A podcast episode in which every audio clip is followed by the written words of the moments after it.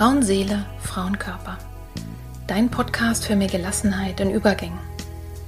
Wer oder was hilft mir, wenn es große Veränderungen in meinem Leben gibt? Krisen oder schwere Zeiten? Wenn du dich das auch manchmal fragst, dann bist du hier genau richtig. In diesem Podcast bekommst du Informationen und Impulse, um zu verstehen, was gerade mit dir passiert. So wirst du ruhiger und kannst dein Leben wieder in die eigenen Hände nehmen.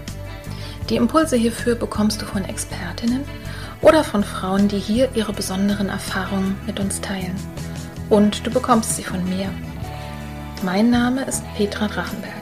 Ich bin tiefenpsychologische Kunsttherapeutin, Fachbegleiterin für Psychotrauma und Expertin für Frauenleben mit Praxis in Berlin. Wenn du mehr über mich oder den Podcast erfahren möchtest, dann hör gerne in die ersten Folgen rein. Und jetzt wünsche ich dir von Herzen viel Freude mit einer neuen Folge von Frauenseele, Frauenkörper. Hallo und herzlich willkommen. Schön, dass du heute eingeschaltet hast bei einem Thema, was ich wirklich noch nie im Podcast hatte, nämlich das Thema Krebs. Ihr wisst ja, es ist ein Tabuthema und ich befasse mich ja hier viel mit Tabuthemen und auch damit, wenn das aber in mein Leben kommt, wie ich damit umgehe, aber auch darum, wenn mir das begegnet, also gar nicht, dass ich es selber erlebe, wie kann ich denn da gut und hilfreich für die Umwelt sein? Erstmal herzlich willkommen und schön, dass ihr eingeschaltet habt, auch bei diesem sehr speziellen Thema. Und ja, ich freue mich, dass du dir die Zeit nimmst, zuzuhören, jetzt heute dabei zu sein.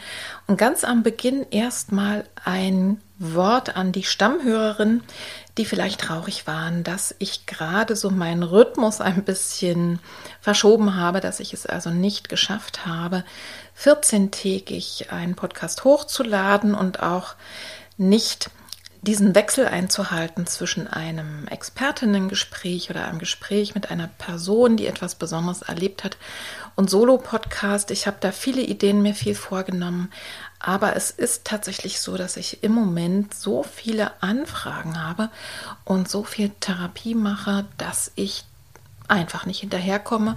Und dann gibt es manchmal auch noch andere Dinge, die am Wochenende getan werden möchten, denn ich bin eigentlich fast immer samstags mit Podcast vorbereiten beschäftigt.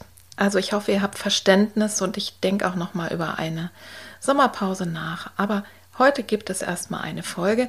Dies ist der erste Teil, weil ich mit Katharina Weg sehr, sehr lange gesprochen habe, nämlich insgesamt zwei Stunden. Und das ist heute der erste Teil dieser Geschichte mit dem Titel Das Jahr, als unsere Familie Krebs bekam. Katharina Weg ist Sozialpädagogin, Autorin von mittlerweile zwei Büchern und mittlerweile auch Mutter von drei Söhnen. Ich sage schon mal am Beginn die beiden Bücher, weil, weil sie beide auch sehr, sehr interessant und toll sind. Katharina hat es auch sehr geholfen, in ihrem Leben einfach ja schriftlich mit den Dingen auch umzugehen. Und sie hat, das werdet ihr merken, auch so in ihrer Sprache, sie hat so eine poetische Ader und kann dadurch Dinge, die sehr tief sind, die manchmal auch sehr traurig sind oder auch manchmal sehr speziell, so mit besonderen Worten beschreiben. Zum Beispiel sagt sie in diesem Gespräch an einer Stelle, dass sie so Durst hatte nach Ruhe. Ihr Gehirn hatte Durst nach Ruhe. Und ich glaube, da können wir uns total vorstellen, das ist noch mal dringlicher als zu sagen, mein Gehirn hatte den Wunsch nach Ruhe, weil es gibt nichts Schlimmeres als wirklich dollen Durst zu haben. Da geht eigentlich gar nichts mehr. Ne? So, solche Sachen schreibt sie und das könnt ihr sehr viel mehr noch nachlesen in ihren Büchern. Das erste hat sie geschrieben im Eindruck der Krebserkrankung oder danach, ähm, die ihre Familie betroffen hat. Das heißt, der Chemoritter am Küchentisch. In dieser Folge klärt sich übrigens auch, wer oder was der oder die Chemoritter überhaupt sind.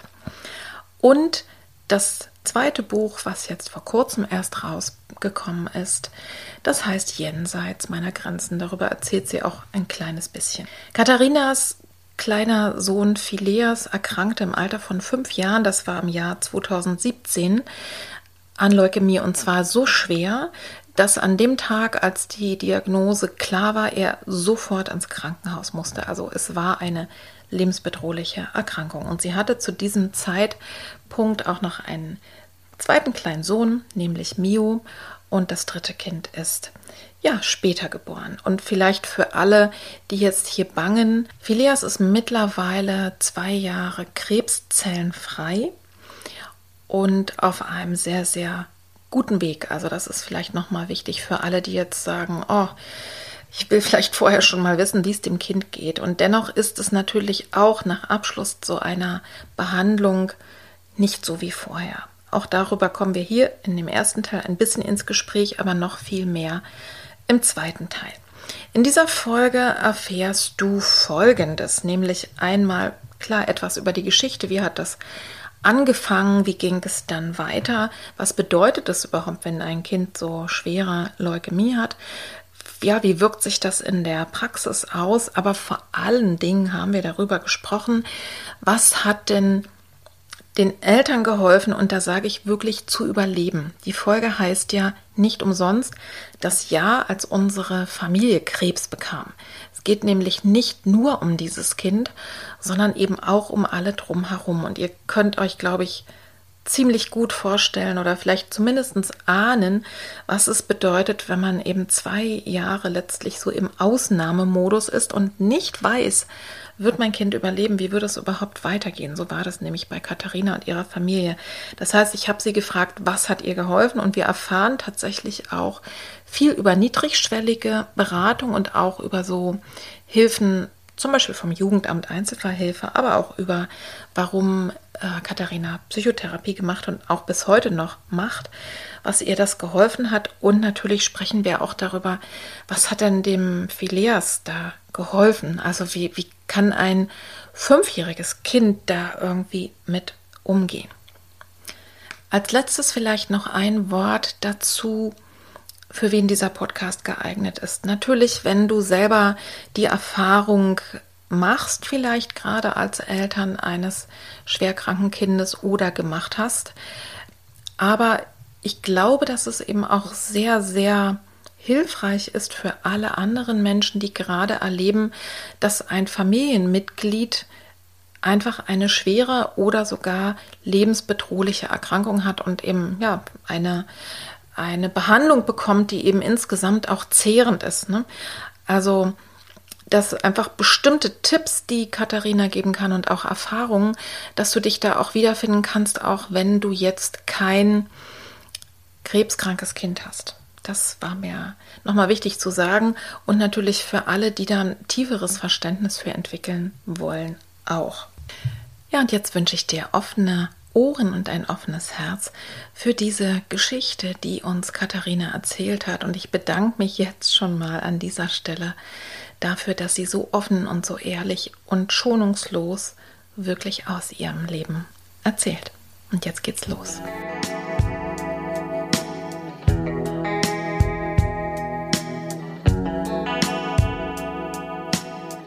Heute spreche ich mit Katharina Weg, Sie ist Sozialpädagogin, Autorin von zwei Büchern und Mutter von drei Söhnen. Vielen Dank, Katharina, dass du dir die Zeit genommen hast, dass du zu mir in die Praxis jetzt gekommen bist und uns heute deine Geschichte erzählst. Sehr gerne. Dein ältester Sohn erkrankte 2017 im Alter von fünf Jahren an Leukämie und es folgten zwei unfassbar schwere Jahre für euch alle. Eine Zeit, die bis heute nachwirkt. Und bevor wir gleich mal zu dieser Geschichte kommen, du bist ja auch Autorin und schreibst, glaube ich, auch sonst viel. Was bedeutet denn Schreiben für dich? Hm, ich glaube in erster Linie sortieren. Also Schreiben ist immer langsamer, egal ob digital oder Hand, als Denken. Also man muss sich Zeit nehmen und man muss sich bewusst sagen, okay, wenn ich jetzt hier was aus Blatt Papier bringen möchte, das erfolgt manchmal nur für mich, dann ist es kritzelig und durcheinander schon auch. Aber wenn ich sage, ich würde es auch veröffentlichen, dann muss ich mir auch da die Zeit nehmen, um die Gedanken zu sortieren. Und das andere ist, dass die, das Geschriebene oft eine totale Kraft hat. So, also man kann gut mit Wörtern spielen. Man, ich, setze auch gerne Wörter zusammen, die nicht zusammengehören, um so die Wucht dahinter äh, weiterzutragen. So. Das mhm. gefällt mir daran, deswegen mache ich das. Hast du das als Kind eigentlich auch schon gehabt? Mhm. Ja. ja. Mhm. Oft bringt man sowas mit, ne? Mhm. mhm. Ja. Ich schreibe eigentlich total ungern oder sagen wir mal, ich habe ungern geschrieben und merke jetzt immer mehr durch Instagram, mhm. weil ich doch immer zu den Bildern ein bisschen was schreibe, dass es Spaß machen kann. Auch wirklich, wie du sagst, mit Wörtern zu spielen, die tiefere Bedeutung auch mhm. zu sehen. Ne? Und das, das merkt man eben dein, deinem Account auch an, ne? wo das sind einfach kleine literarische Texte immer mhm. und jeder für sich bringt einen zum Nachdenken. Und ich finde, es ist eben deinem Buch, was ich jetzt gerade gelesen habe, deinem zweiten Buch auch absolut anzumerken, dass du, dass du das liebst, damit mhm. zu arbeiten. Also liebe Zuhörerinnen, wir verlinken das alles, die Bücher und auch äh, den Link zu deinem Insta-Account. Kommen wir zu deiner oder viel besser noch gesagt zu eurer Geschichte. Du hast ein Buch darüber geschrieben, das den Untertitel trägt, und ich fand es sehr beeindruckend, das Jahr, als unsere Familie Krebs bekam. Mhm. Nimm uns doch mal mit in die Zeit damals. Wie hat es begonnen? Ja, und was habt ihr erlebt? Was hast du erlebt? Mhm. Da könnte ich jetzt wahrscheinlich Stunden drüber reden. Ich mache es mal aber ein bisschen kompakter. Also die Frage richtet sich schon daran, wie das angefangen hat oder wie, so ja. an die Anfangszeit. Mhm. Ähm, ja, ich gehe noch einen Schritt weiter zurück. Ich würde uns so als sehr normale, ohne das zu werten, Familie betiteln. Also Mann und Frau. Wir hatten damals zwei Söhne. Äh, 2017, Fidia ist fünf Jahre. Mio war fast zwei und ich hatte vor, wieder an, äh, arbeiten zu gehen, anzufangen. War in Elternzeit bis dahin. Wir sind rausgezogen, haben vorher in Berlin gewohnt, raus nach Brandenburg. Auch so ein bisschen klassisch, mehr, umso mehr mhm. Kinder, umso weniger Stadtleben, also der, so der Wunsch auf jeden Fall. Und ich bin eigentlich Sozialpädagogin und habe beim Pflege, Pflegekinderdienst angefangen zu arbeiten. Und es war schon alles aufregend genug, zu gucken, wie kriege ich das hin. Also Familie birgt mhm. immer viel sich immer wieder ordnen, was ist hier gerade Thema, was ist hier unruhig. Also das alleine fand ich schon sehr aufregend, zwei kleine Kinder zu haben und wieder arbeiten zu gehen in dem Beruf, den ich total schätze, aber für den ich auch eine gewisse Ruhe mitbringen muss. Wenn ich Menschen helfen möchte, dann muss ich selber eine gewisse Sortierung auch in meinem Kopf haben. Mhm. Das reichte. Also äh, zeitgleich eigentlich mit dem Beginn es war Anfang des Jahres, äh, ist Phileas immer wieder krank gewesen, Fieber, also nichts Klassisches, irgendwie so erschöpft und wir haben das erste Verbuch vielleicht sehr, sehr sensibel oder Kinder, was heißt, genau, Kinder sind, merken natürlich so eine Veränderung, die sehen das, äh, mhm. verändert sich was in der Familie und da haben wir das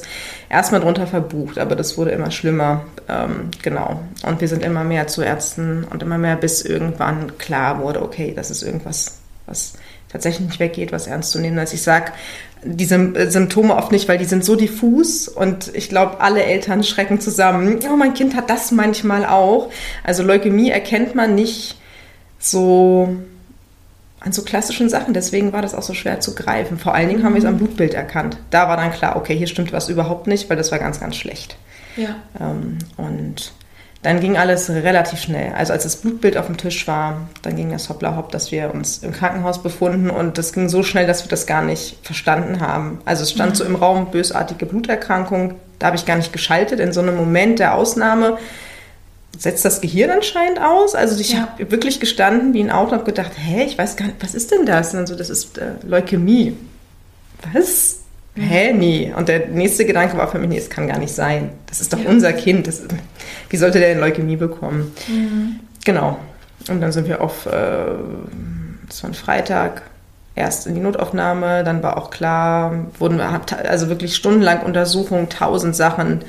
Und dann war klar, okay, wir sollen nicht nach Hause gehen. Da ist, das Blutbild ist so schlimm, dass wenn wir nach, also er war im Sepsisbereich, wenn wir nach Hause gehen, dass jede Infektion quasi tödlich ist. So, also von morgens, wir wissen nicht, was es ist, zu abends, wenn sie jetzt gehen, wird ja. er sterben daran. Das war wirklich. Puh. Genau, ich, ich schalte also ich schalt mal kurz dazwischen, weil du genau Gerne. ja das eben sagtest, ne, dass man in so einem Moment, egal welche Diagnose auch immer, äh, im Raum steht, dass man in dem Moment, ist es wirklich so, dass das Gehirn auf Notfallmodus umschaltet mhm. und man kann sozusagen, es geht dann nur noch ums Überleben und ums Funktionieren und Handeln, was ja auch gut ist. Sonst würde man eigentlich normalerweise als Mutter oder Vater zusammenbrechen, sich die Decke mhm. über den Kopf ziehen und den Tag überheulen. Aber man, man möchte ja, ne, also dadurch sind alle in der Lage, in die Wege zu leiten, was, was nötig war. Und bei euch war es dann auch wirklich extrem schnell. Ne? Und das andere, was ich bei dir höre, und das finde ich auch nochmal spannend in Bezug auf alle möglichen Schicksalsschläge und blöden Sachen, dass wir ja eben immer so denken, es ist doch mein Leben und aber ich doch nicht. Ne? Mhm. Also ging mir eben oder ging uns auch so, ne, beispielsweise mit der psychiatrischen Erkrankung von unserem ältesten Sohn mit einer schweren Depression. Ich doch nicht. Ne? Kann doch nicht sein. Ne? Das kann doch nicht sein. Und das erfordert eben auch, wenn man so aus einem Urvertrauen kommt und das Leben so gelaufen ist, es ist einfach ein wahnsinniger Schlag. Ne? Und auf einmal steht man auf der anderen Seite. Der, mhm. ja, da wo die Eltern sind mit dem krebskranken Kind. Genau. Wo man eigentlich nie vorher hingucken wollte aus lauter Angst. Ne? Und deswegen reden wir ja auch hier. Weil das sind immer noch die gleichen Kinder, immer noch die gleichen Eltern. Absolut. Nur, dass einfach dann so ein ein großes Rad in Bewegung kommt. Ne? Ja, das passt sehr gut zu einem zentralen äh, Gedanken im ersten, äh, im ersten Buch. Da schreibe ich sehr schnell oder denke ich auch sehr schnell, wir bleiben dieselben. Also der ja. Wunsch ist unglaublich da. Und ich bin jemand, der nach dem ersten Schock hab ich, haben wir schnell reagiert, wer kann uns helfen, wie kriegen wir das im Alltag geregelt. Das ist einfach, alles war außer Kraft gesetzt quasi. Und ich habe mehrere Wochen daran geglaubt, dass wir das so, dass das so geht. Bis hm. ich so nach einem halben Jahr gemerkt habe, das ist eine Farce. Niemand bleibt bei sowas derselbe. So, hm. das ist, das ähm, funktioniert nicht. Und auch ich werde nicht als dieselbe Frau rausgehen, äh, als ich reingegangen bin. Das war auf jeden Fall ein so ein, ein prägender Punkt in dieser ganzen Reise, auf dieser ganzen Reise ja, oder in der Zeit. Ja, sag mal, wie ging es denn dem Kind damit? Also, weißt du, so, so ein er war fünf, ne? Hm. Ja. Kann, kann ein so junges Kind das verstehen, was da passiert? Ja, wir haben entschieden, von Anfang an sehr offen zu sein, weil unsere Erziehung auch so total offen ist, also geprägt von dem bedürfnisorientierten Konzept durften unsere Söhne von Anfang an sagen, was sie gut und doof finden und äh, mussten nicht aus Angst handeln so und dann war das klar, okay, wir können den jetzt nicht einfach so eine Geschichte erzählen. Ja. Ähm, das wäre für ihn das Schlimmste. Und er musste gerade in den Anfangswochen körperlich ganz schlimme Sachen über sich ergehen lassen, die mhm. auch wirklich, wo er vom Gefühl her, das ist meine Grenze, also er wurde teilweise auch festgehalten dann und so, das war so ganz, weil, weil die andere Seite war immer, er stirbt. Wenn wir das ja. jetzt nicht machen, dann stirbt er. Ja. So. Und das mit anzusehen und daneben zu stehen, das zerfetzt so ein Elternherz. Also so ja. das Kind zu sehen, was ganz offensichtlich sagt, was machen die hier mit mir, wieso handelst du denn jetzt nicht? Ja. Das ist ein Punkt von, dieser, von, diesem, von diesem ganzen Schweren. Das ist nur ein einziger, aber der ist schon so schlimm alleine. Deswegen haben wir ihn direkt mitgenommen, direkt erklärt, was er hat, was mhm. bedeutet, warum wir da so hart sind, warum wir das zulassen. Ja. Und er hat das sehr wohl verstanden. Mhm. Er hat auch viel schneller als wir vom Tod geredet, viel schneller ist er da reingegangen in das Thema, wo, mhm. obwohl, wenn ich jetzt aus pädagogischer Sicht sehe, ist wirklich sehr, sehr viel passiert in den letzten Jahrzehnten. Also Kinder werden viel mehr mitgenommen gesellschaftlich und trotzdem ist gerade zum, also äh, in Sachen Tod nimmt man das Kind mit auf die Beerdigung? Wie alt darf es sein? Darf es das mitbekommen? Das ist immer noch ein großes Thema. Mhm. Und da war ich einerseits beruhigt, dass er das so schnell verstanden hat und das ist für ihn auch, er hatte dann so ein paar Grundfragen, sehe ich euch wieder, wo bin ich dann? Die haben wir ihm dann beantwortet und dann war das für ihn so, mhm. Und auf der anderen Seite war er aber auch ganz viel Kind. Er hat rausgeschrieben, wenn er es blöd fand. So, das ja. ist das Glück seines Charakters. Also der ist sehr klar in dem, was er gut und schlecht findet. Ja. Und unverbogen so. Und das hat er dann auch gemacht. Und für ihn war es dann schnell oft gut. Also so gerade diese körperlichen Sachen, ähm, das war für ihn nicht so schlimm wie für uns, ja. weil er viel, also er hat dann immer alles so hingeschmissen vor meine Füße und ich habe das auf meine Schultern gepackt und so sind wir dann weiter gegangen. Also zu sagen, fünf Jahre ist, also ja, fünf Jahre, wenn man erst fünf ist, ist es gut zu erkranken, ist natürlich, das klingt irgendwie nicht richtig. Und dennoch glaube ich, so älter die Kinder sind, umso mehr, nicht glaube ich, um, weiß ich, umso mehr kognitiv verstehen sie und umso schwerer ist es auch. Mit fünf kann man wirklich sehr viel so, mach, mach du das. Ja. Kümmer du dich. Na, die sind, Kinder in dem Alter sind auch eher im Moment. Mhm, ne? Und absolut. wir sind, also wir Erwachsene sind ja häufig einfach im Kopf und sind dann, also wenn wir über Angst reden, zum Beispiel Angst ist ja eben eine Annahme über die Zukunft. Ja. Und äh, eine negative Annahme meistens. Und ne, die Kinder sind einfach im Jetzt sowieso mehr. Und ich glaube, das hilft dann. Ne? Aber Hilflosigkeit, also tatsächlich zuzuschauen, dass jemand, der mir so nah ist, jemand Schmerz zugefügt wird, auch, ne, auch wenn es eben nötig ist oder weil es nötig ist, ist wirklich zum Teil schlimmer. Es gibt so den sogenannten Mitfahrereffekt oder Beifahrereffekt, dass die Person, die nicht am Steuer sitzt, mehr Stress hat als die Person, die am Steuer sitzt. Ne? Und ich kann mich noch gut erinnern, als unser großer Sohn ganz wirklich sehr klein war, mit zehn Monaten, war er äh, auch in der Klinik, weil, weil er so eine schlimme Augen-Ohren-Geschichte äh, hatte. Und da gab es so einen Moment, da musste einfach im, im Trommelfell, das, das, Trommelfell eröffnet werden, damit sich da was löst. Und mein Mann ne, hat ihn festgehalten und ja, die Ärztin hat dann das getan. Und das, ja, ich, ne, es zerreißt einem das Herz, obwohl man weiß, es gibt jetzt keinen anderen Weg. Ne? Und äh, insofern, aber toll, dass euer Sohn da eben auch wirklich so, so gut mit äh, umgehen konnte. Ich weiß, dass ihr eine gläubige Familie seid. Mhm. Das heißt, dann war die Frage, wo bin ich dann ja. und sehen wir uns wieder? Da konntet ihr was Tröstliches drauf. Absolut. Also ich, das ist auf jeden Fall auch etwas am Glauben, weil ich werde immer wieder gefragt, hat sich dein Glauben verändert und so, aber da ist gar nichts Verrücktes passiert. Das ist jetzt nicht so, dass ich so eine Erweckung hatte oder so, okay. sondern der ist relativ gleich geblieben. Was für mich gut war, ist, dass ich schon Gerüst hatte. Also genau, um Kind zu sagen, oder ich hatte mich schon vor damit beschäftigt, als äh, Christin glaube ich an einen Himmel, ich glaube an einen Gott, so, ich glaube an ein Leben nach dem Tod. Das war aber schon vorher so und das musste ich mir nicht erst irgendwie erlesen. Und als die Frage kam, war klar, dass wir uns wiedersehen und wo er ist. Und auch unsere Kinder gewachsen mit dem christlichen Glauben auf. Also auch, dass Gott im Himmel ist. So, das ist mhm. für ihn auch selbstverständlich gewesen. Und ich hatte äh, zeitnah meine Aussage von einer Mutter gelesen, aus einer Autorin, einer amerikanischen, und die hat gesagt, für die Kinder ist das ein Wimpernschlag im Himmel. Ob das jetzt tatsächlich so ist, wissen wir ja nicht, weil wir leben ja noch auf der Erde. Mhm. Aber ich fand den Gedanken so tröstlich. Und das ist etwas, was ich weitergegeben habe. Wenn du stirbst, dann kommst du in den Himmel und für dich, du machst einmal Blinzeln und dann sitze ich neben. Für mich ist das ganze Leben hier unten. Ja. So, ich werde dich sehr vermissen, aber für dich ist es so, ach so, Mama, da bist du ja. Und das war für mich auch in der Zeit etwas, wo ich mich, das ist ja eigentlich ein ganz kindlicher Gedanke, aber wo ich mich da so, wo ich mich festgehalten habe, weil ich teil, also weil ich sonst ich hätte keinen Schritt machen können, ich hätte mir schlucken können, dann, dass so der Gedanke daran, dass er geht und dass die Wahrscheinlichkeit ganz, ganz hoch ist und dass alle Menschen um mich herum, an die ich, äh, von denen ich sonst Hilfe erwartet habe, ob es meine Freunde und Familie gewesen sind oder aber auch die Fachleute, die Ärzte, die Onkologin, die Onkologe, die sich auch gut damit auskommen. Alle haben immer nur so, ich habe eine Zeit lang immer nur so ein, wir wissen es nicht. Mhm. Ob er sterben wird, das wird die Zeit zeigen. Und das ist echt ja. ein ganz lähmender Zustand. Da braucht man mhm. etwas Haptisches im Kopf quasi. Und dieser Wimpernschlag war für mich immer so ein, okay, atme weiter. Mhm. Ja, also das höre ich tatsächlich immer wieder, dass es Menschen, die einen Glauben haben, woran auch immer, ne, dass es einfach wirklich eine in, in solchen Momenten einfach eine riesengroße Hilfe ist. Ne? Ja. Auch wenn es trotzdem gleichzeitig, da kommen wir vielleicht noch drauf, wahrscheinlich deine größte Glaubenskrise noch dazu war, weil man sich natürlich fragt, wie kann ein liebender Gott ein unschuldiges Kind ne, so bestrafen, also wenn man das so denken möchte. Mhm. Mm.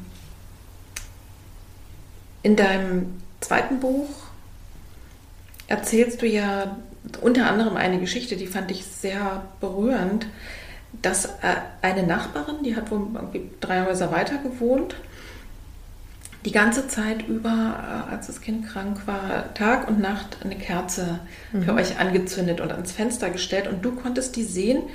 Ich glaube, wenn du im Bad aufs Klo gestiegen bist auf die Badewanne, auf die Badewanne mhm. ne, und konntest aus dem Fenster gucken und hast dann immer dieses Licht gesehen. Mhm. Was hat dir denn noch geholfen, diese Zeit, ich sage mal so hart, wie es ist, zu überleben mhm. und ja, für deine Kinder und für dich selber irgendwie da sein zu können?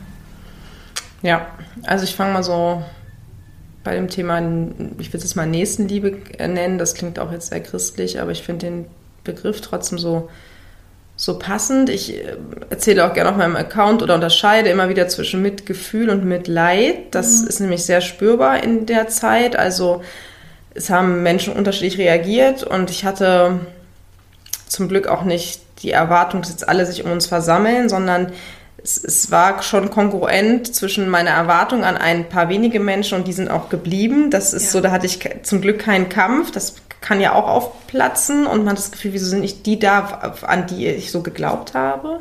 Also es gab es nicht und trotzdem war das heftig zu spüren. Also ich habe gemerkt, oder ich habe die Angst oft in den Augen meines Gegenübers gesehen, dass also dass ich verkörper, personifiziere die größte Angst von Eltern. Ein Kind erkrankt plötzlich ganz schwer, so schwer, dass es sterben kann. Ja. So. Und alles, was man wo man sich dran festhält und was man sich so im Leben zusammengebastelt hat. Und all diese Sicherheit ist einfach aufgehoben. So, das ist ein Gefühl, davor hat der Mensch große Angst. Und auf der anderen Seite, ähm, das, da gehe ich jetzt aber nicht drauf ein, ähm, aber das ist auch so ein großer Punkt, äh, kann es befreiend sein zu merken, wie klein man ist und dass diese ganzen Sachen, die so einen heftigen Bestand haben, Beruf, ähm, wie gestalte ich mein Leben als Frau, Feminismus, also es gibt, es, man kann sich ja viele Themen im Leben machen und ich habe schnell gemerkt, Wahnsinn, das, was so, vorhin noch so groß war, eigentlich noch letzte Woche, das hat eigentlich für mich überhaupt keinen Bestand mehr, so und daran auch zu merken, wie ähm, wie viel Kraft ich in Dinge stecke, die eigentlich gar nicht so prägend dann doch sind fürs ja. Leben. Also das ist so, genau. Das. das werden dir alle bestätigen, die schon wirklich mal was Lebensbedrohliches hinter sich gebracht haben. Ja. Ne?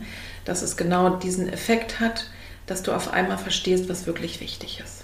Genau. Und auch so diese,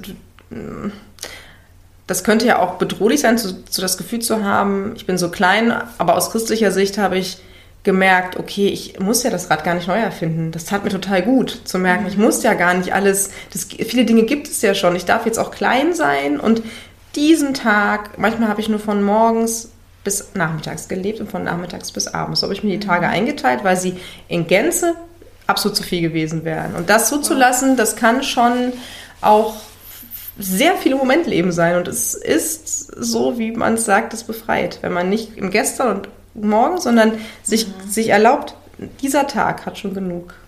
Genau. Bleib hier. So, aber das ist natürlich entstanden daraus, dass es so, dass ich so gezwungen war. Ich, das ja. ist schwer, das künstlich herzustellen. Wie, wie bist du denn darauf gekommen? Also man muss doch erstmal in so einem ne, Stressmoment oder wenn eben, also es, es ist, war im Grunde genommen, so wie ich das verstanden habe, zwei Jahre maximale Überforderung. Ja. So.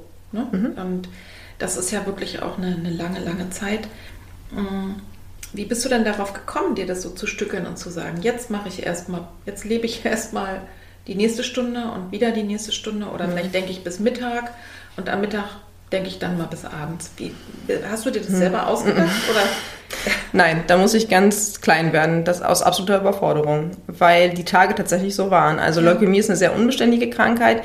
Die Kinder werden sehr zugedröhnt mit verschiedenen Zytostatikern. Also es gibt nicht eine stringente, jetzt sechs Monate gibt es am Anfang der Woche, sondern die werden von allen Seiten beballert, weil der ganze Körper quasi betroffen ist und mhm. bei unserem Sohn auch schon so weit fortgeschritten war, dass es keine Stelle war, wo er keine Krebszelle hatte, so von oben bis unten quasi einmal durch, also im Blut, ja. äh, so, aber wirklich das ganze Blut befallen. Und der hat unglaublich viele Nebenwirkungen gehabt und auch wirklich, also ich hatte keine Ahnung, ich bin medizinisch, war auch nie mein Fachgebiet, hat mich auch nie interessiert. Ich musste mich, musste auf einmal Pflegerin, Krankenschwester werden, weil viel Pflege zu Hause passiert, viel Umsorgen der Wunden und Säubern und was dieses, also wirklich, was dieser ganze Kram beinhaltet. Und er hat sich unglaublich viel übergeben. Das war so einer der, die, das hat uns zwei Jahre lang begleitet, also ständig überall. Und wir mussten, also wir waren erst vier Wochen in der Klinik komplett. Das ist wirklich eine sehr lange Zeit mit einem Kind ja. ähm, in der Klinik und, und auch immer an so einem Schlauch. Ja, ihr durftet aber die ganze Zeit dabei sein? Ja, ja, ja. Ja, ja, das ist zum Glück auch etwas, ähm, also in den 50er Jahren hat man Leukämieerkranke noch in so ein Zelt gepackt, ja. damit sie kein, keine... Keim abkriegen. Richtig, ja. das kann man sich gar nicht, also doch, doch, das ist sogar die Bedingung, also es muss immer ein Erziehungsberechtigter mit dabei sein bei dem Kind. Mhm. Und ähm, die, äh, die Kinderkrebsstation, also ich war jetzt noch auf keiner, mhm. aber man sieht es ja manchmal im Fernsehen ne, oder mhm. hört Berichte. Das ist schon so insgesamt hart, aber dennoch ähm, fühlt es sich für mich immer an, als wenn da wirklich, weiß ich nicht, 90 oder 100 Prozent zugewandte Menschen vom Pflegepersonal. Hast ja, du das auch so erlebt? Ja. Dass es wirklich so gut wie möglich, also, ne, und dass, dass auch selbst da irgendwie gute Stimmung mal aufkommen kann, also dass man die Kinder auch Kinder sein lässt. Sie absolut, nickt. Absolut, absolut, ja, ja. Kann ich 100% mit Ja beantworten, ist ja. tatsächlich so. Und es äh, fließen zum Glück ähm, viele Spenden ähm, in diesem Bereich, weil Krebs bei Kindern kein Auge trocken lässt. Mhm. Und die haben, also wir mussten immer hin und wieder, wenn die Station belegt war, auf die reguläre Kinderstation auf, äh, ausweichen. Und das war schon von der Optik ganz, was ganz anderes, eigentlich auch traurig. Ja. So, aber es ist tatsächlich so, weil die Kinder ja, die haben ja nicht nur eine Mittelohrentzündung, was aber absolut, also das ist jetzt so ein Beispiel, aber gebrochenes Bein, ähm, und müssen da dann drei Wochen verweilen, sondern die leben da wirklich. Das ist deren Zuhause und dass da dann mehr reinfließt, aber wir haben trotzdem zwei Bettzimmer und so gehabt. Also man musste mhm. sich immer arrangieren, es ist trotzdem eng und es könnte noch mehr, aber die machen das toll und es ist ganz viel so Ehrenamt. Es kommen Leute, die machen Musik, es kommen Fünf-Sterne-Köche und kochen mit den Kindern und so. Mhm. Also es mhm. gibt ähm, immer Menschen, die meistens haben sie selber eine Berührung gehabt mit dem Thema, in welcher Form auch immer, und die haben dann mhm. sich entschieden, das weiter zu, also zu sagen, ja. da fließt man Ehrenamt rein, davon profitiert die Station und auch das Pflegepersonal ist extra ausgebildet, das ist absolut mhm. ähm, so. Und zu der Frage zurück, wir mussten ganz oft ähm, also es hieß immer, wenn er Fieber kriegt, müssen sie sofort kommen. Mhm. Dann ist er, also wenn er im Sepsisbereich ist, und das war eigentlich die ganze Zeit, Sie müssen sofort kommen, ähm, der muss sofort versorgt werden, ansonsten mhm. stirbt er an der Infektion. Und das heißt, dass ich, und deswegen diese Unterteilung, ich wusste nie, wann wir hin mussten. Ja. Also oft ist es nachts passiert und dann muss man innerhalb von 30 Minuten fertig sein, mhm. ähm, also Mann wecken. Also ich habe auch dann gelernt, ähm, nachts ich würde sagen, es ist jetzt nicht, nichts Magisches, sondern ich bin einfach nicht mehr in Tiefschlaf gefallen, weil ich ihn ständig ja. angefasst habe und so. Also ich musste auch, brauchte sehr lange, um mir das wieder abzutrainieren. Also ja. ich habe, nachdem er nicht mehr in diesem Bereich war, nächtelang an seinem Bett gesessen ja. und habe gefühlt, ob er warm ist, weil mein Kopf das noch nicht kapiert hat. So und deswegen musste ich das einteilen. Dann gab es noch den kleinen Mio, der ist dann zwei mhm. geworden kurz nach der Diagnose.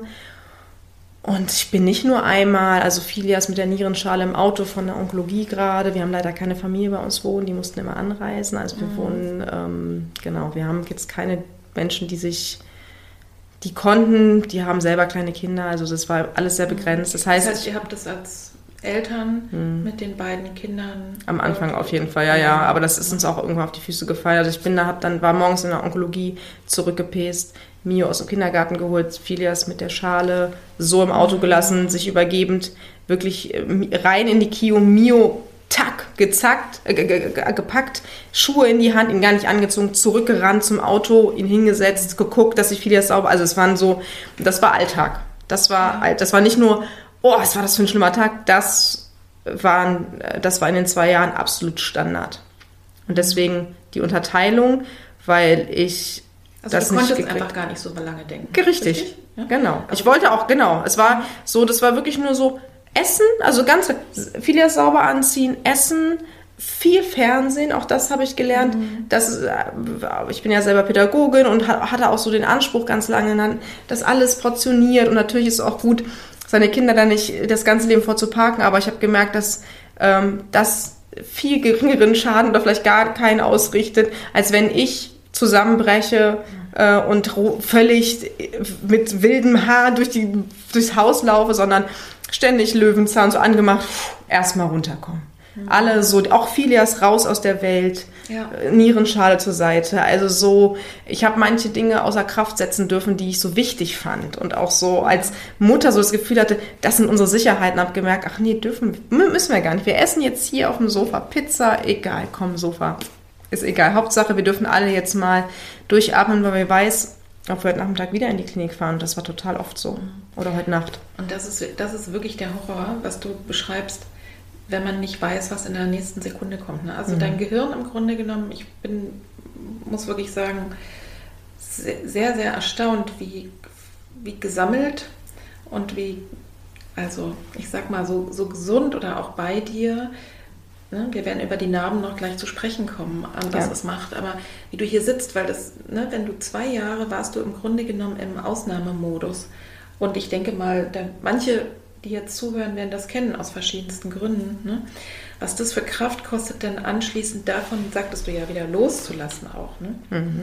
Was mir jetzt noch einmal kurz wichtig äh, ist, einzuhaken, und da bist du ja mehr Profi, also ich weiß eigentlich, dass kindliche Leukämie normalerweise viel, viel besser zu behandeln ist als die bei Erwachsenen. Ist das mhm. so? Ist also es hat eine sehr hohe Chance, dass die Kinder auch wirklich wieder heile werden. Also auch das ist ja so ein Thema, aber erstmal gesund, ne? Keine Krebszellen mehr. Im, genau. genau äh, ist das so?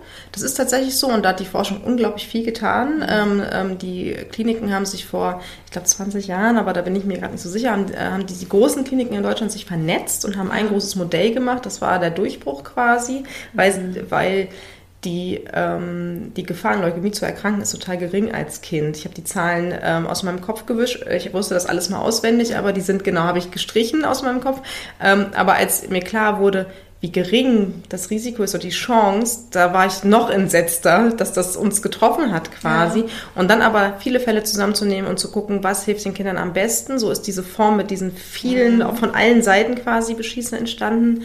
Ähm, und es ist tatsächlich so, die Kinder haben ähm, eine 90-prozentige Chance, dass sie das überleben. Mhm. Ähm, aber leider ist das Rückfallrisiko irre hoch. Also es mhm. ist nicht selten, dass das Kind das zweite Mal erkrankt, auch Jahre später. Deswegen mhm. ist auch ähm, bis jetzt, wenn er Symptome zeigt, sind wir stehen wir da so beide Elternteile. Das ist auch oft nachts, wenn er die Symptome hat und da sind wir alle so, und eigentlich wollen wir sofort in die Kinderonkologie fahren mhm. und müssen dann immer so ein bisschen abwägen und gucken, weil das auch viel Stress für alle bedeutet. Aber dieses Risiko ist weiter gegeben. Wir sind weiterhin auch noch zur Kontrolle da, mit mhm. viel mehr Abstand. Aber er wird kontrolliert, bis er 17 ist. Also das ist ja, ja auch, ähm, das zeigt ja auch, also er ist mit fünf erkrankt und wir werden in die Onkologie fahren, bis er 17 ist, um immer wieder zu gucken, ob sein Blut sich verändert. Mhm. Und dennoch ähm, ist das toll und das war auch so im Kopf, das war am Anfang auch ganz doll in meinem Kopf. Leider haben wir in der Zeit, wo wir da waren, viele Kinder sterben sehen. Und das mhm. war dann gar nicht mehr, ähm, das war dann die Waagschale. Also auch wenn die Statistik gesagt hat, 90 Prozent, habe ich immer wieder die Kinder, mit denen ich da mhm. saß im Spielraum, dann sind die gestorben. Dann, das, ja. das hat sich dann nicht mehr übereinander legen lassen. Dann waren die Zahlen mich auch egal, weil ich gedacht habe, aber sie sterben dran. Ich wollte gerade sagen, das kommt eben immer drauf an. Auch wenn es 99-prozentig ist, äh, dass ich heilen kann. Und ich gehöre aber zu dem 1%. Ne? Ja. Das ist eben immer. Jetzt ist ja, nichts. Und, aber dennoch, ich wollte das hier einfach mal gesagt haben, dass die, die Wahrscheinlichkeit, dass die Kinder wieder gesund werden, ja. ist schon sehr, sehr groß. Ne? Und ja. auf der Station, logisch, die Kinder waren ja deswegen auf Station wahrscheinlich, ne? weil es ihnen eben nicht gut ging. Es ist so, wie wenn man die Nachrichten anmacht und dann siehst du auch überall nur Krieg und Tod. Absolut. Was ja, ne, die, die Kinder, denen es besser ging, die waren halt die waren in ihren Gärten oder in ihren Schulen, ja. total. Aber es ist auch, also wir haben in Deutschland hier unglaubliche Behandlungsmöglichkeiten. Das hat alles die Krankenkasse übernommen. Wir haben zwischendurch mal so drauf geguckt, was denn hier eigentlich so passiert. Ja. Und ich werde nie wieder meckern, weil die die zweite Zahnreinigung nicht übernehmen oder so, weil ich, äh, weil ich sehe, also wenn es hart auf hart kommt, dann müssen wir unser Haus nicht verkaufen ja. oder nicht, nicht, nicht, es scheitert nicht an dem Geld, dass unser Kind geheilt wird. Also auch dahingehend bin ich viel ruhiger geworden oder auch unkritischer, dass ich so gedacht habe, ich glaube, man, einem ist es manchmal gar nicht bewusst, was für ein Geschenk das ist. Das lief von Anfang an von selber quasi. Es kommen Sozialarbeiter von der Station und legen einem die, mhm. die also er hat dann einen Pflegestatus gekriegt und so. Man sitzt da eigentlich, weiß gar nichts. Also so wie ich mich auch gefühlt habe, als ich Mutter geworden bin. Nur da gibt es, hört es irgendwann auf, man muss es so intuitiv. Und an dem Punkt ist es wirklich so, dass Menschen kommen und sagen, ich bin Frau sowieso, ich bin Herr sowieso, ich würde Ihnen gerne helfen. Und dann wird einem geholfen und das ist ganz toll. Und ich, ohne es zu vorweg, äh, vorwegzunehmen, ich sitze hier auch nicht stabil, weil ich so wahnsinnig gut reflektiert bin, sondern weil wir uns Hilfe geholt haben von außen. Also das, das wäre jetzt tatsächlich nochmal meine ja. nächste Frage gewesen. Hast du das irgendwie geschafft ohne Psychotherapie oder Nein. Beratung oder Seelsorge? Nein. Absolut nicht. Mhm. Ähm, und das ist auch kein, ich, ich, das ist ja keine Challenge oder das auch war auch nie in meinem Kopf zum, also einerseits war es gut, dass ich diesen Bereich schon kenne und dass ich auch weiß, wie viel das machen kann, wenn jemand von außen, der nicht so besetzt ist. Mhm. Natürlich haben meine Eltern uns geholfen, die Eltern von meinem Mann, aber ich habe gemerkt, die sind so belastet, die haben es mhm. teilweise weniger aushalten können als wir. Unser Sohn war zwischendurch ganz entstellt. Cortison, so ein Gesicht, mhm. keine Haare, überall offene Stellen. Also ich habe in deren Augen gesehen, wie die sich erschrecken quasi. Natürlich. Und unser Sohn hat es in deren Augen gesehen. Und für uns war wichtig, wir brauchen Leute, die sich damit professionell beschäftigt ja. haben, die studiert haben, die Ausbildung gemacht haben, die den Bereich kennen und die unseren Sohn nicht lieben. So. Ja. Um, um, um nicht so, so emotional besetzt zu sein. So das, ja, Und das ist großartig. Deswegen ähm, haben wir relativ schnell für unseren Sohn schon während der Behandlung, mh, mm, der, der, Impuls war da erstmal, mein Mann konnte, so gut es ging, hat er versucht, ähm, da zu sein, aber der hatte ja einen Job. Also ich hatte meinen Job aufgegeben von einem Tag auf den anderen und irgendwo mussten wir das Geld herkriegen. Und es war aber klar, ähm, ich kann nicht immer mit den beiden alleine sein, mhm. weil einer schwer krank ist und der andere zwei. Das ist mhm. schon so, so ein Zweijähriger, die Empathie ist sehr begrenzt. Sehr, also der, ja. da konnte Fidas sich übergeben, wie er wollte. Wenn er Hunger hatte, ist er gekommen und gesagt, ich habe Hunger. So, mach mir was zu essen. So der, das ist auch übrigens im Nachhinein natürlich gut. Eigentlich ähm, gut, ne? Du genau. damit einfach noch im Leben und im Alltag. Ne? Richtig. Und auch so, äh, auch der zwei, also irgendwann war auch, der musste mit Sicherheit auch zurückstecken, aber zum Glück war der nicht 14, so wurde das automatisch gemacht, sondern zweijährig. Also der hat sich auch viel genommen. Nicht ausschließlich, wir haben auch da ähm, was aufarbeiten müssen, aber das klingt so komisch, aber das Alter, das ist so dieses was schön im Hässlichen, was ich immer sage. Ich gucke darauf zurück und denke, Wahnsinn. Der Zweijährige hat sich oft genommen, was er wollte. Der ist nachts gekommen, wenn er kuscheln wollte. Das macht jetzt ein 14-Jähriger nicht, würde ich mal sagen. Also auf jeden Fall ganz anders als, als Zweijährige sind ja wirklich, die sind eiskalt, was so Empathielosigkeit auf angeht, weil die kognitive Fähigkeit ganz, sie ist noch gar nicht ausgebildet. Die haben das auch, aber jetzt, die verstehen das dahinter überhaupt nicht. Die denken jetzt, ich würde gerne mein Bedürfnis gestillt haben. Ich möchte mhm. jetzt was trinken. Also. Ähm, Sag mal, was habt ihr denn tatsächlich, du hast ja gesagt, ihr habt euch Hilfe geholt, was habt ihr gemacht, also wenn du es erzählen ja, magst? gerne. Also wir haben ähm, dann, das war das, was ich gerade ähm, angefangen habe, wir haben eine Einzelfallhilfe uns geholt, damit mhm. ich nicht immer, also er kam zweimal die Woche, damit ich nicht immer alleine bin und... Also da kommt, ähm, für alle, die sich nicht auskennen, ja. Einzelfallhilfe, eine professionelle Person ja. in die Familie. Genau, das und läuft das, das Jugendamt. Genau, genau. Oft, also es geht nach Hilfe zur Erziehung. Ähm, und bei uns war es dann halt der Ausnahmezustand, mhm. ähm, worüber die Hilfe bewilligt wurde. Ähm, zum einen, damit jemand da ist. Es war natürlich im Verhältnis der Woche waren trotzdem auch viele, viele Stunden, die ich das irgendwie, aber zu wissen, da kommt jemand, weil es ist natürlich auch ein ganz künstlicher Zustand mit einem fünfjährigen Kind, was so in die Wackelzahnpubertät kommt nur zusammen zu sein. Also. Phileas und ich waren so viel zusammen. Wir haben uns, also das, wir haben uns selber auch total genervt. Und ähm, vor allem war das ja auch viel. Ich habe mich irgendwann mit meinem Mann abgewechselt. Am Anfang war es ich Klinik, er zu Hause. Und dann haben wir mal gemerkt, okay, wir müssen das tauschen weil die Klinik bedeutet immer an so mindestens einem Schlauch angeschlossen zu sein für einen Fünfjährigen. Mhm. Ähm, immer in so kleinen Zimmern, auch immer das Gefühl, wir müssen Rücksicht auf andere nehmen und wir haben ein sehr, sehr aktives Kind, so, also sehr normal. Man, der möchte was machen, der möchte raus und die Zeiten, wo wir raus durften auf das Gelände, ist alles sehr begrenzt. Und dann in einem Zimmer zu sitzen, isoliert, also ich hatte auch das Gefühl, anderes Thema, aber als so die Pandemie losging, kenne ich, ist ja. jetzt nichts Neues, aber also wirklich zu wissen, was Isolation bedeutet über Jahre. Ja. Da brauchte es jemand, der reinkommt und damit ich nur sage, diesen Einkauf mache ich ohne Kind, weil das ja. war ab irgendeinem Zeitpunkt auf so vielen Ebenen anstrengend. Er hat mich genervt, weil wir immer zusammen waren. Ich hatte keine Sekunde für mich. Die Leute haben stand der Mund offen, wenn sie unser Kind mit Maske, damals keiner mit Maske, er eine Maske, ja. keine Haare, da ist allen klar, was hier los ist, so. Ja. Unser Sohn, der aber auch Kind war und, und zwischendurch so total, also das war auf so vielen Ebenen anstrengend, dass das habe ich oft gemacht. Ich bin auf Einkaufen gegangen und manchmal habe ich auch gesagt, ich gehe einkaufen und dann saß ich einfach nur am Feldrand und habe ja. nichts gemacht, das außer heißt, da gesessen. Die zwei Tage in der Woche waren einfach wie Anker zum ja. Durchatmen. Ne? Total. Und das ist genau der Punkt, dass ich irgendwo in, in dem allgemeinen Zeitbrei wo ich überhaupt gar keinen Rahmen mehr habe, dass mhm. sowas mal ist. Ne? Genau. Total. Und was habt ihr noch gemacht? Also Einzelfallhilfe? Genau, und wir haben dann über, ganz niedrigschwellig bei uns in der Stadt geht, gibt es, ich glaube, es ist ein Familienberatungszentrum oder Familienberatungsstelle. Ja. Ich weiß noch nicht mal mehr, wie wir auf die gekommen sind.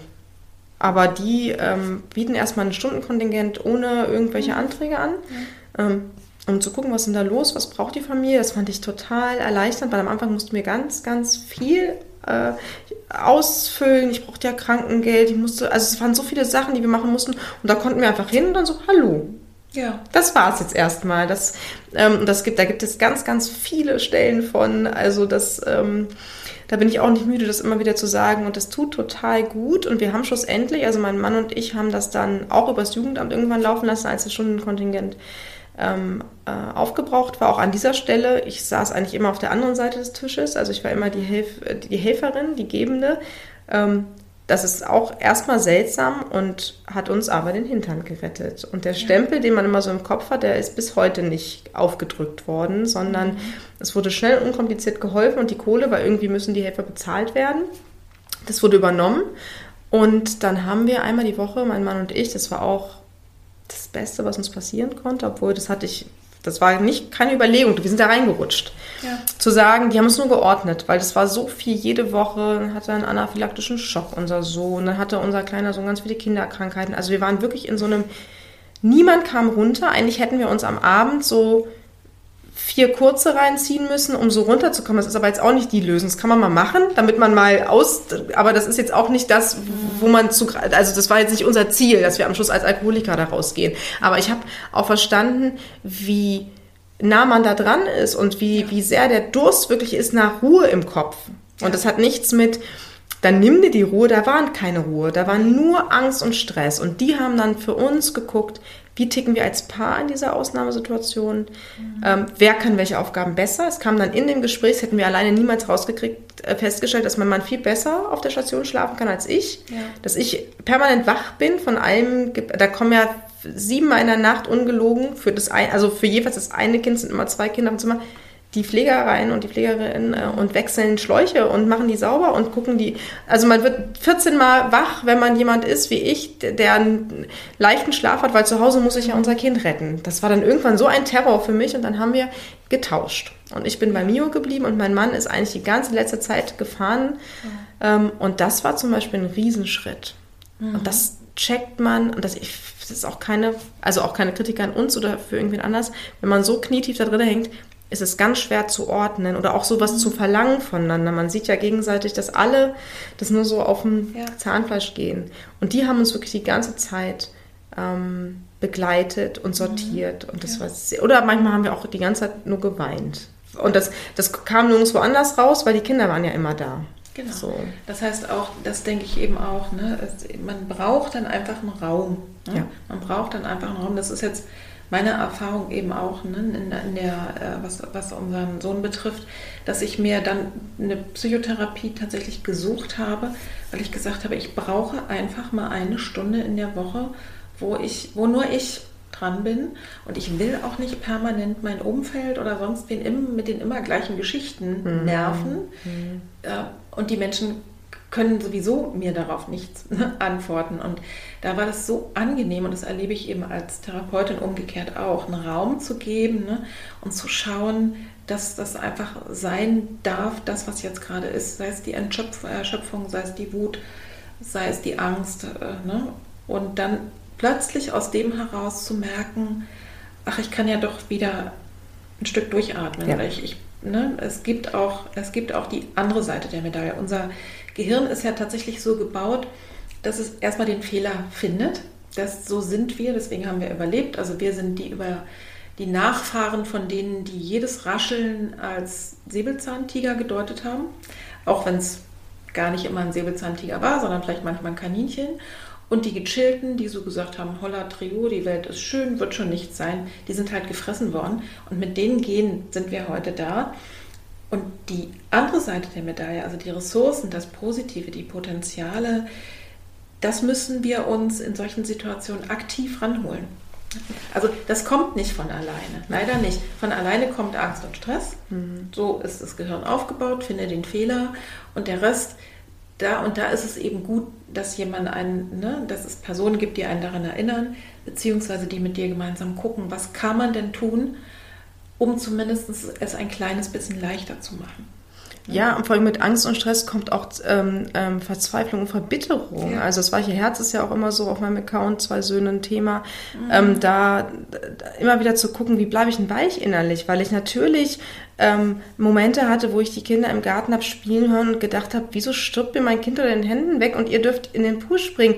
Das, das, das sind keine schönen Gedanken und ich habe mich dann auch, das ist ganz komisch, das ist irgendwie so verbittert und dann habe ich mich geschämt, weil ich dachte, hä, das ist doch ich will doch gar nicht, dass hier jemand erkrankt. Aber das ist so eine, so eine, so, das ist so ein Druck, unter dem man die ganze Zeit steht. Und es geht ja nicht darum zu sagen, ich will gesund sein und der Rest oder so. Das, das ist, das ist gar nicht das Thema und es kommt trotzdem. Und da aber zu schauen, wie kann ich da weich bleiben? Und auch ein Thema in dem zweiten Buch, in dem zweiten Buch jenseits meiner Grenzen ist, ähm, ich muss mich aktiv um mich selber kümmern. Das ist mhm. genau, das ist nichts, was, so, was, was andere für mich machen sollen. Also der Wunsch ist ja oft da, dass der Partner oder die Herkunftsfamilie oder eine Freundin, irgendwer muss sich doch um mich kümmern. Und natürlich ist das schön. Ich freue mich auch, wenn mein Mann mir einen Tee bringt und dadurch damit zeigt, ich habe dich gerne, ich würde dir gerne hier was hinstellen. Aber ich hab, beschreibe es in meinem Buch als Sahne oder als Nachtisch, als Dessert. Also kümmern muss ich mich, das ist äh, Vor, äh, Vorspeise und Hauptgang. Und wenn ich dann noch ein Dessert gebe, das ist super, aber das ist nicht überlebenswichtig. Überlebenswichtig ist, dass ich Nahrung aufnehmen kann, dadurch, dass ich mich selbst versorge. Und das habe ich auch äh, ab einem gewissen Punkt merken äh, oder ja, sehr hart spüren müssen. Wenn ich mich jetzt nicht um mich selber kümmere, dann kann ich mich nicht mehr um diese Kinder kümmern. Ja. Und es, niemand ist geholfen damit. Also ich muss jetzt hier nicht heroisch oder manchmal werde ich auch hingestellt als jemand, der unglaublich reflektiert ist. Ähm, das bin ich zum Teil auch, aber das ist auch meine, das ist meine größte Ressource und mein, mein, mein größte, größte Schwierigkeit, dass ich schnell Dinge einordnen kann. Aber gelitten habe ich genauso wie alle anderen. Und, und äh, ich habe so viel geweint und wirklich auch richtig, ich kannte diese Dimension von Verzweiflung überhaupt nicht. Mhm. Und dann zu sagen, ich muss das machen ich muss mich hier um mich kümmern, auch um die Kinder, gerade um dieses sehr kranke Kind, aber ich muss jetzt damit anfangen. Und ich bin mhm. weiterhin, in, äh, gehe weiterhin äh, zur Therapie. Mhm. Ähm, du hattest es am Anfang angesprochen, äh, unser Sohn ist jetzt drei Jahre krebszellenfrei, also die Diagnose fünf Jahre her, dass wir, dass die Therapie beendet wurde, drei Jahre her und immer noch Schwappenwellen über uns. Mhm. Und ähm, das finde ich, also das kann ich total mitgehen. Man möchte auch jetzt nicht den gleichen Menschen immer und immer wieder erzählen. Und weißt du noch, und da habe ich ja und überhaupt, mhm. ich merke auch, das ist, hat sich erschöpft, auch wenn mir das nicht immer so signalisiert wird. Aber ich brauche jemand, der von mir, genau, der auch da nicht in so einer Beziehung zu mir steht, dass er sagt, Mensch, die mhm. Katharina, das ist meine Freundin, sondern ich möchte jemand haben, der so einen klaren Blick sagt, hier, das ist auch übrigens mein Beruf, ich kriege da Geld für, aber ich habe die Zeit. Erzähl mal. Und erzähl es auch gern immer wieder, wenn du möchtest. Mhm. Ist das eine Psychoonkologin oder ist es eine. Nee, tatsächlich. Eine, das ist eine Traumatherapeutin, ja. wobei da bin, das ist. Das ist die eine von den äh, Therapeutinnen, die uns auch damals als Paar begleitet hat. Das, ist, das wusste ich vorher gar nicht. Das ist sie zufällig auch. Mhm. Deswegen kennt sie sich mit dem Thema ähm, gut aus. Aber ich glaube, auch wenn sie es nicht wäre, natürlich ist es immer gut, wenn's, äh, wenn Menschen sich auskennen in ihrem Fach, aber vor allen Dingen war an der Stelle die, das Zwischenmenschliche super wichtig. Ja. Ich habe sehr schnell gemerkt, dass die das gut greifen kann, was hier Thema ist und das deswegen wusste ich auch gar nicht so richtig, was sie eigentlich ist. Das war dann wichtiger die ganze Zeit als jemand, der ganz tolle Abschlüsse hat, ähm, also aus dem Bauch heraus wäre auch doof, so ein bisschen sich auskennen in dem Bereich. Also auch eine Ausbildung darf da gelaufen sein. Aber das war jetzt gar nicht so richtig genau, da, da, dass sie genau weiß, wie fühlen sich Eltern von krebserkrankten Kindern. Ich glaube, sowas gibt es auch ehrlich gesagt gar nicht, weil das so selten ist. Also Krebs ja natürlich, aber das Kinder mhm. erkranken, weiß ich jetzt gerade. Aber es ist auch nicht wichtig gewesen. Ich fühle mich ja. sehr gut ja. äh, begleitet ohne irgendeine sehr passende therapeutische Ausbildung. Ja, ich, ich, weiß auch gar nicht, ob es jetzt tatsächlich ne, Kinderpsychoonkologinnen gibt oder genau, so. ich glaube, es ist auch eine sehr Menge speziell. Psychoonkologen ja.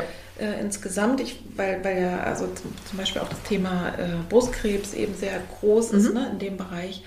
Aber da würde ich auch allen raten, einfach auch hinspüren. Es ja. ist nicht schlecht oder gerade, ne, was du beschreibst, ist sozusagen zwei Jahre Dauertrauma inklusive dem Nachhang. Das heißt, ihr seid ja jetzt eigentlich noch immer noch nicht Und finde ich auch völlig nachvollziehbar im totalen Entspannungsmodus. Absolut nicht. Weil man einfach ja, weiß, es kann eben, es, dieses Risiko besteht. Ne? Und es ist, es ist definitiv höher als bei anderen Kindern, die sowas nicht haben.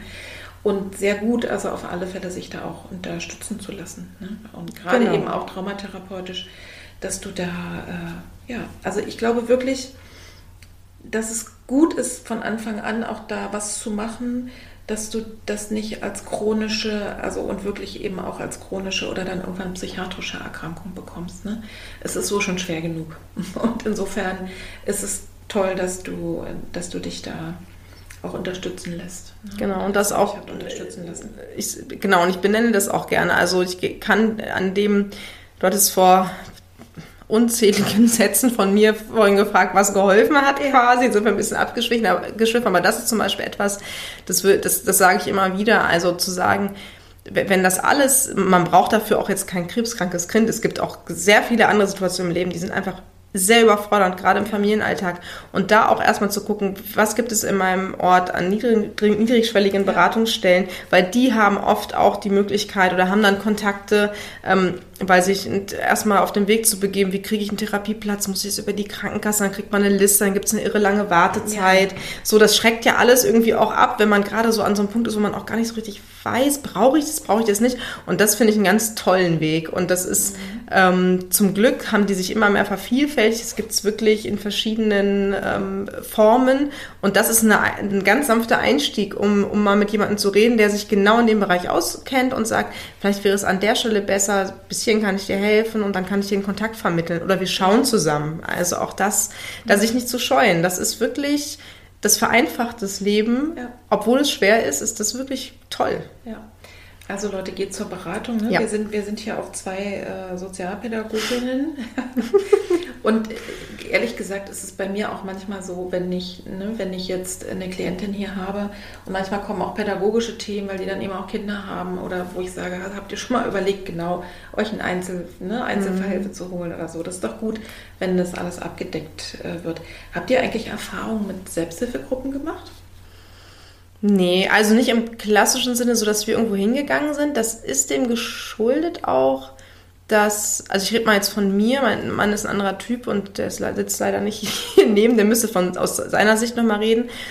Aber diese zwei schlimmen Jahre, die waren so voll, dass ich auch gemerkt Zeit, habe, ne? genau, und auch, ich bin schon auch ein extrovertierter Typ, aber ich habe ab irgendeinem Moment ähm, habe ich gemerkt, ich mache zu, weder aus Wut noch aus Verzweiflung, sondern weil ich nicht mehr kann, weil diese, mhm. diese Beschallung aus dem Krankenhaus die ganze Zeit mit fremden Leuten, mit Ulf, der Vater von Christian, mit dem muss ich jetzt heute Nacht in einem Bett. Also das sind so Sachen, die würden auch in einer normalen Situation im Hotel, wenn man sagt, ach, habe ich ihm vergessen zu sagen, sie schlafen gar nicht alleine. Sie schlafen in diesem sehr kleinen Raum, da stehen zwei Elternpritschen und zwei Gitterbetten und wenn sich Ulf bewegt, dann bewegen sich alle Betten. So ist oh. tatsächlich die Situation. Und es ist heiß in dem Zimmer und die Fenster lassen sich nicht öffnen.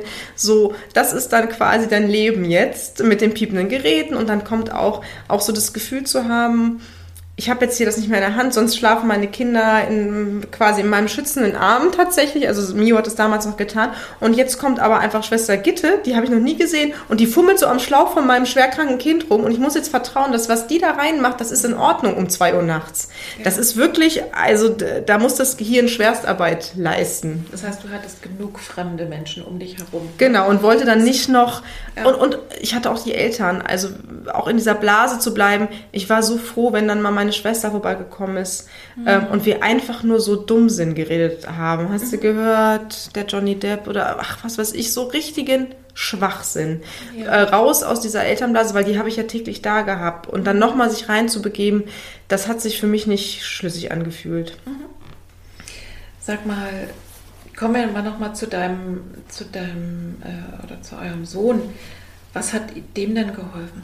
Das körperlich und seelisch irgendwie mhm. durchzustehen, außer sein Wesen, dass der sich das dann wegschreien und strampeln konnte mhm. und so, ne? Im, Im, Hier und Jetzt zu sein. Gab es noch irgendwas anderes? Ja, also das ist noch nicht abgeschlossen, das kann ich schon mal vorweg sagen. Ja. Also ich denke, in den Momenten hat geholfen, dass er das machen durfte und wir haben während der Behandlung immer geguckt, dass wir ihm die Wahl lassen. Ähm, also so ein bisschen so die pädagogische Gedanke, du musst so viel über dich ergehen lassen. Und dann gab es immer so kleine Sachen. Ähm, Die konnte wo, er entscheiden. Wo wir dann auch genau sehr als Eltern selbstständig aufgetreten sind und gesagt haben, das wollen wir nicht. Also es hat natürlich nichts mit der ähm, Chemo zu tun, sondern oft wurden die Nebenwirkungen auch sehr radikal behandelt und wir haben dann geschaut, wie können wir das vielleicht, ähm, also wir haben jetzt keine Wundermittel benutzt, sondern wir haben manchmal ein bisschen länger gewartet und wenn es nicht anders ging, haben wir das auch gemacht. Aber so zu ja. gucken, weil es gab so ein paar Bereiche, die fand er ganz schlimm ähm, und dann haben wir geguckt, wo kann er autonom sein? Ja. Also wo, wie können wir ihm, das sind natürlich fünfjährige Gesunde auch begrenzt. Also da kann ich ja auch nicht sagen, du darfst jetzt entscheiden, wie viel Fernsehen du guckst, äh, weil wenn, wenn ich ihm was Reizvolles hinstelle, dann wird er gucken, solange er kann. Also das ist irgendwie eine Farce zu denken, die Kinder würden das selbst regulieren können, so oder ähm, das genau hat man bei gesunden Kindern auch, aber in diesem sehr begrenzten Rahmen zu gucken, was, wie kann er selber handeln und immer wieder, wir sind dann auch viel in die Natur gefahren, viel, wo wir beide Kinder gut zu hören sind und wir wollten auf keinen Fall in Settings, wo wir jetzt im normalen Alltag haben wir das schon, dass wir dann sagen, kommt mal runter, setzt euch mal hin. So, natürlich wollen wir nicht, dass wir sagen, hier sind halt Kinder, sondern wir gucken schon auf unsere Mitmenschen. Und wir wollten die aber überhaupt nicht in so ein Setting bringen. Also wir sind dann ganz viel als Familie, als geschlossen rausgefahren, viel Brandenburg, Umland, ja. Seen, Flüsse, geht bis hierhin in den Schlamm. Also so ja. Sachen, wo man auch manchmal so als Eltern so mit den Lederschuhen in die Pfütze, das ist ja jetzt nicht, weil man denkt, auch das sieht so hässlich aus, sondern Leder arbeitet, der Schuh geht kaputt. Also ich finde, viele Dinge von Eltern sind auch so nachvollziehbar, aber die sind, die haben wir alle gelassen. Also unsere Söhne sahen aus, wie als wenn sie sich jeden Tag in Schlammwitzen gewälzt haben. Und ich schreibe in dem ersten Buch der Chemoritter am Küchentisch, dass ich glücklich dreckige Wäsche in die Maschine stecke, weil dreckige Kinderklamotten bedeuten, dass da lebendige Kinder mitgespielt ja. haben. Also nur auch mal ein kleiner Einschub. Jegliche Art von Bewegung und ähm, ne, also einfach den Körper in Schwingung bringen, ist auf alle Fälle super gut. Ja. Ähm, auch ähm, einfach, weil du hast ja so viel Adrenalin im Körper und das muss ja erstmal raus. Ne? Und letztlich hat das ganze System, auch alle haben irgendwie mehr Adrenalin, als ihnen gut tut. Ne? Und deswegen super. Und wir wissen heute eben auch aus der Psychotherapieforschung oder auch Waldbaden und sowas, ne, das klingt dann immer so, weiß ich nicht, esoterisch oder komisch oder äh, lapidar, ist es überhaupt nicht. Der Kontakt zur Natur ist nachweislich heilsam. Also man weiß, dass wenn man, also das beispielsweise Leute, die im Krankenhaus liegen und aus dem Fenster gucken und vor diesem Fenster ist ein Baum, schneller gesund ja. werden als welche, die haben keinen Bauch. Glaube ne? ich absolut. Und, ja. und dass es wirklich eine Wirkung hat. Und das, das ist ja im Grunde genommen so lebenspraktisch einfach. Ne? Und dann sich auch einen Moment, und wenn man dann auch achtsam ist, also nicht durch die Gegend latscht ähm, und in, in, Gedanken auf der Krebsstation ist, das mhm. wird sicherlich auch mal passieren, aber wirklich den Blick mal nach außen richtet und den, äh, ne, das, das Gehirn einfach wieder weit macht, auf weit stellt, das ist, äh, das ist auf alle Fälle ähm, total gut. Sag mal, und der Chemoritter am Küchentisch, das ist ja der Titel von diesem ersten Buch das hat bei mir gleich so ein Bild gemacht, dass ihr irgendwie vielleicht so Geschichten erzählt habt oder irgendwas, äh, um es ihm leichter zu machen. Steckt da sowas dahinter? Äh, der Titel? Ja. Ja, also zuerst einmal, zunächst einmal, weil ich natürlich, also das ist ein griffiger Titel, da werde ich oft drauf angesprochen, ähm, dass das, den wählt immer der Verlag. Also der kommt nicht von mir, ja. Äh, da habe ich als Autorin gar keine Mitspracherecht, aber der Gedanke war, dass den Kindern, es gibt da auch ein Bilderbuch äh, auf der Station zu, das ist, äh, ich glaube, von der DKMS wirklich gewesen, von der ähm, äh, von denen das, das verbildlicht, weil Fünfjährige super schlecht verstehen, dass sie gerade ein Medikament kriegen gegen etwas, ja. was sie töten könnte. Und dann geht es ihnen aber schlechter als vorher. Also unser ja. Sohn hatte Symptome, aber nach vier Wochen ähm, Cortison und Chemo ging es ihm so schlecht wie noch nie in seinem ganzen Leben. Und das einem Kind zu immer und dann auch immer wieder quasi ihn anzuschließen und zu sagen, das wird dir gut tun, das ja. ist ja für Kinder auch wirklich, das ist ja für uns Erwachsene auch schon so, dass man so denkt, ey, was ist denn das für eine komische Art? Ja. Genau, und das immer wieder mitzumachen. Und da wird halt, das ist ein Buch, wo man, ähm, wo die die Chemo als Ritter dargestellt wird und die sind aber so ein bisschen tapsig und trottelig und äh, die zerstören leider nicht nur die Krebszellen, sondern auch die guten Zellen, weil sie so nicht mhm. richtig sind, kurzsichtig. Hm, so ist es halt abgebildet. Und das ist schon so, ähm, die Form gewesen, wie wir es ihm erklärt haben und wie ihm dann auch so klar war. So, also er hat dann irgendwann auch Witze gemacht und so, jetzt waren sie aber richtig dumm, ey, guck mal wieder, was ich, wie ich aber die ganzen Schleimhäute sind kaputt, überall blutig raus. So, was haben die denn jetzt gemacht in meinem Körper? Ne? Können die nicht mal ein bisschen sortieren, so um den Kindern zu zeigen, ja, das ist, das ist total schizophren irgendwie zu verstehen, mhm. dass das dir jetzt gut tut, aber auf Dauer schwer für dich als Kind, der es im Moment liebt, lebt, lebt, aber auf Dauer wirst du damit gesund, auch wenn es jetzt gar nicht so scheint. Deswegen, ja. genau der, der Titel des Buches.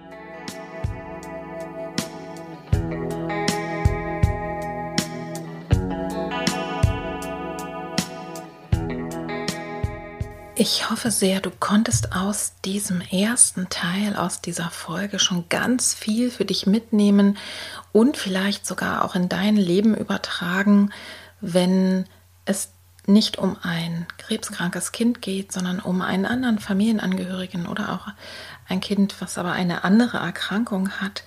Denn da hat mich vieles wirklich sehr erinnert, auch an meine Zeiten als ich so Krisen hatte und absolut nicht mehr weiter wusste. Also ich hoffe, dass du da wirklich gute Impulse mitnehmen konntest und will dich jetzt schon mal einladen für den zweiten Teil, der etwas später hochgeladen wird. Und da werde ich mit Katharina darüber sprechen, an welcher Stelle dieser Erkrankung oder auch dieser langen Zeit sie ganz und gar losgelassen hat. Und das klingt jetzt irgendwie vielleicht positiv äh, oder vielleicht klingt es auch resigniert. Und eigentlich ist es beides nicht so, sondern sich hineinzubegeben und so etwas wie eine radikale Akzeptanz zu entwickeln, um anschließend ein Stück mehr oder besser damit umgehen zu können. Also lass dich mal überraschen. Ich kann es wirklich sehr schwer selber beschreiben, aber da geht es um eine mentale, um eine innere Haltung, die sie entwickelt hat.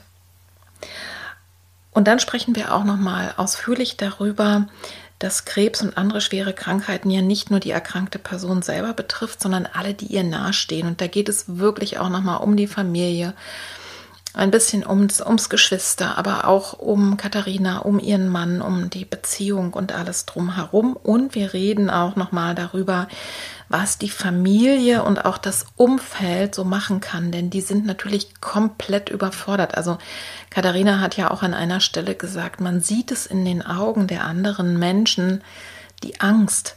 Wir sind sozusagen der lebende Beweis dafür, dass es eigentlich jeden treffen kann. Ne? Also wie, wie kann man klar selber damit umgehen, dass andere sich komisch verhalten, aber wenn ich denn hilfreich sein möchte, was kann ich denn tun, was hilft wirklich? Und darüber sprechen wir also auch nochmal und auch darüber, was so No-Gos sind. Und sie gibt nochmal, ja, weiter, was sie einfach anderen Eltern von krebserkrankten Kindern gerne mitgeben möchte. Und es geht darum, und das ist, glaube ich, ein ganz, ganz wichtiger Punkt, was man denn machen kann, um hinterher aus dem Notfallmodus wieder rauszukommen. Also hier in diesem ersten Teil ging es ja auch darum, nicht zu verbittern. Also was, wie schaffe ich es denn von diesem, von diesem extrem High-Level Notfallzustand wieder so ein bisschen in den gemäßigten, besonderen Zustand zu kommen oder vielleicht sogar in manchen Momenten auch wieder ganz zur Ruhe. Und was macht es eben auf längere Sicht für, für das Kind, aber auch für die Eltern, für die ganze Familie, so etwas hinter sich zu haben? Also, ich hoffe, ich habe euch neugierig gemacht. Und jetzt, ja, wünsche ich dir, wünsche ich euch, dass du es erstmal gut verarbeitest, gut in deinem Herzen bewegst und gib es doch sehr, sehr gerne weiter die Folge an Menschen, die du kennst, für die es interessant sein kann, die vielleicht sogar betroffen sind, auch an Angehörige. Empfiehl doch gerne auch die beiden Bücher weiter. Und was ich ganz vergessen habe, glaube ich, jetzt im ersten Teil zu sagen, Katharina hat einen Instagram-Account, der heißt Zwei Söhne und ist auch sehr, sehr interessant und empfehlenswert. Jetzt wünsche ich dir erstmal einen schönen Tag, ein schönes Wochenende oder wo auch immer du gerade an welchem Zeitpunkt du den Podcast hörst. Ich wünsche dir alles Liebe, alles Gute und wenn du nur eins mitnimmst, dann nimm mit, hol dir Hilfe, lass dich unterstützen. Es gibt immer Wege und es gibt auch niedrigschwellige und kostenlose Wege, sich Hilfe zu holen. Bis dann, liebe Grüße, deine Petra. Tschüss.